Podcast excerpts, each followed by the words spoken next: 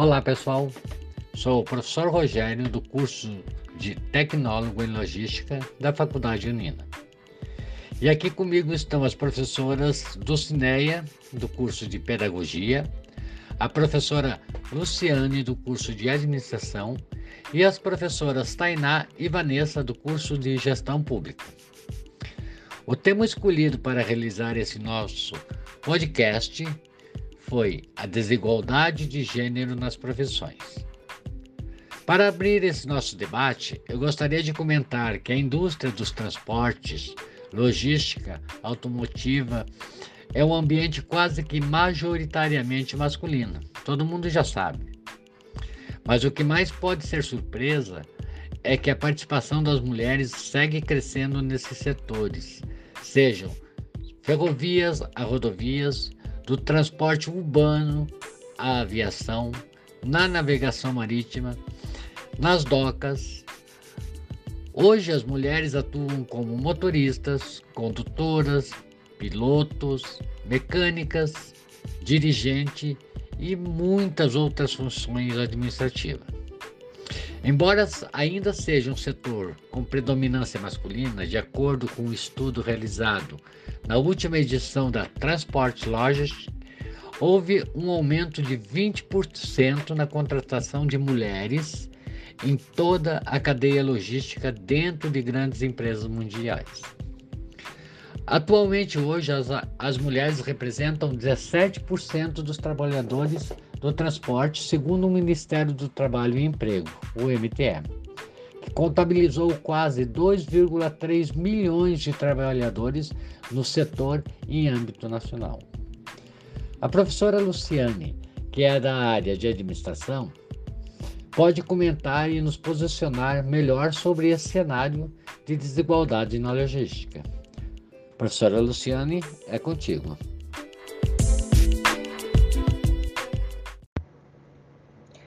Olá, professor Rogério. É isso mesmo, a presença das mulheres no mercado de transporte está sendo cada vez mais consolidada. Isso tanto para a área operacional quanto para cargos de gestão. E apesar de termos ainda, infelizmente, uma tímida participação.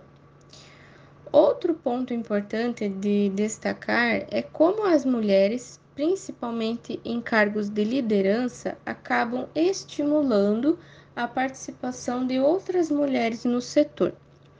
O caminho, então, para a inclusão das mulheres na área do transporte é uma participação mais ativa das empresas na criação desses projetos de incentivo dando aí oportunidades de vagas para a inclusão dessas mulheres em todas as áreas do setor, principalmente estimulando a capacitação contínua. Na área de gestão pública, é, gostaria de destacar que é bem relevante esse posicionamento sobre a desigualdade de gênero.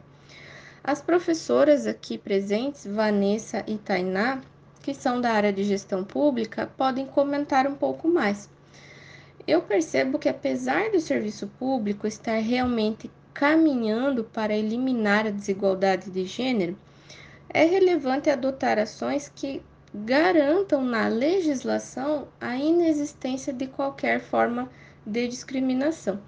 Professoras Vanessa e Tainá, por favor, podem fazer seus comentários. Exatamente, professora Luciane. Embora no setor público não exista diferenciação de salário entre gêneros para as funções iguais, ainda existem muitos desafios de ascensão na carreira feminina. Mesmo com acesso aos cargos públicos, em sua maioria através dos concursos públicos, a ascensão das mulheres em cargos gerenciais e de alto escalão são expressivamente menores em comparação aos homens. Segundo os dados do IBGE 2018, a ocupação dos cargos gerenciais no Brasil, sejam públicos ou privados, 60,9% são ocupados por homens e apenas 39,1% por mulheres.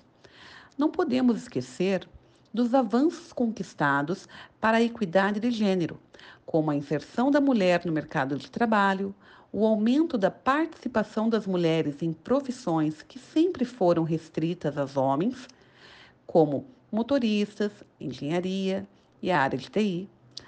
Mas ainda existem muitos desafios, como a igualdade salarial, divisão equitativa do trabalho doméstico e de cuidado, conciliar maternidade com permanência no mercado de trabalho, entre outros. E para que esses desafios se tornem realidade na vida das mulheres, a professora Tainá irá comentar sobre programas, políticas públicas e medidas que possam ser tomadas para diminuir essa desigualdade. Olá! A Lei Maria da Penha é um exemplo, pois estabelece diretrizes para o enfrentamento à violência de gênero, assim como a Lei do Feminicídio de 2015, que agrava a pena para crimes cometidos contra a vida das mulheres. Na maioria dos lares, são elas as principais responsáveis pelo serviço doméstico e cuidado com os filhos. Por isso, a garantia de vaga nas creches, escola em período integral para as crianças, são ações que devem estar no radar de políticas públicas que pretendem combater a desigualdade de gênero no mercado de trabalho. A professora Vanessa comentou sobre a presença feminina no serviço público. Então eu gostaria de trazer um questionamento. Se o Congresso Nacional representa o povo, por que as mulheres, que são a maioria da população, não chegam a ocupar 20% das cadeiras no Senado e na Câmara dos Deputados? A resposta não é simples. Apesar da lei das eleições exigir dos partidos políticos no mínimo 30% de candidatas, elas não recebem o devido apoio jurídico e financeiro. Em muitos casos, não se elegem e ainda enfrentam problemas na prestação de contas, o que compromete futuras candidaturas. Além disso, a população precisa votar mais em mulheres, para que a representação feminina na política esteja um pouco mais próximo da realidade brasileira. Bom, ficou evidente que o machismo está presente em todos os aspectos da vida social, até mesmo na pedagogia, categoria composta majoritariamente por mulheres. Sobre esse tema, chama a professora Dulce para conversar com a gente. Olá, eu sou a professora Dulce, sou formada em pedagogia e atualmente sou professora tutora no curso de pedagogia pela Faculdade Unina.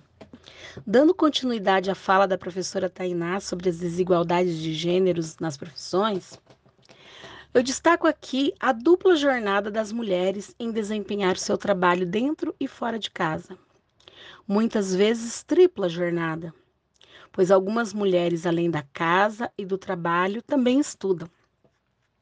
Nos ambientes educacionais, a grande maioria dos docentes são mulheres. Em algumas instituições, o profissional mais preparado terá um salário maior. Mas na maioria das vezes ocorre que o profissional masculino acaba por ser melhor remunerado. Isso devido ao tempo exclusivo usado para sua formação. Enquanto que para uma mulher se tornar cada dia mais difícil cuidar da casa, trabalhar e se profissionalizar. Porém, toda regra tem sua exceção. Na pedagogia, temos uma inversão de valores pela nossa sociedade quanto ao desenvolvimento do trabalho pedagógico na educação infantil nas escolas. Na sociedade em geral, a sociedade não aceita homem pedagogo para o cuidado das crianças de 0 a 5 anos na educação infantil. Podemos ter um pedagogo em cargo administrativo, ele pode ser o diretor da escolinha.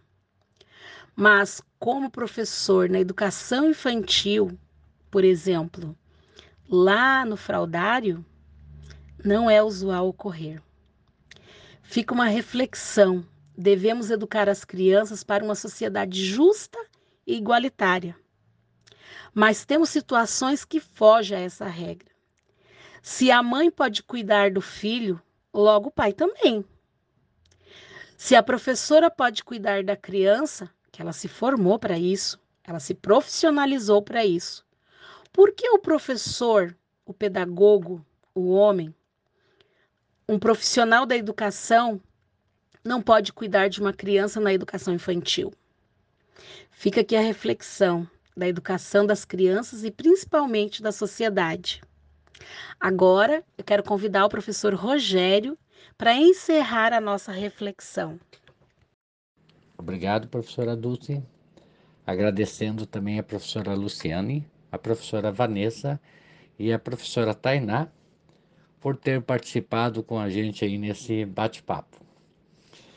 Esse tema tão polêmico, né, e tão atual, fica essa reflexão aí. É fato que o caminho para a inclusão das mulheres nos campos profissionais, seja no transporte, na administração, gestão pública, na educação, sem dúvida será através da participação ativa de empresas, privadas ou públicas, né?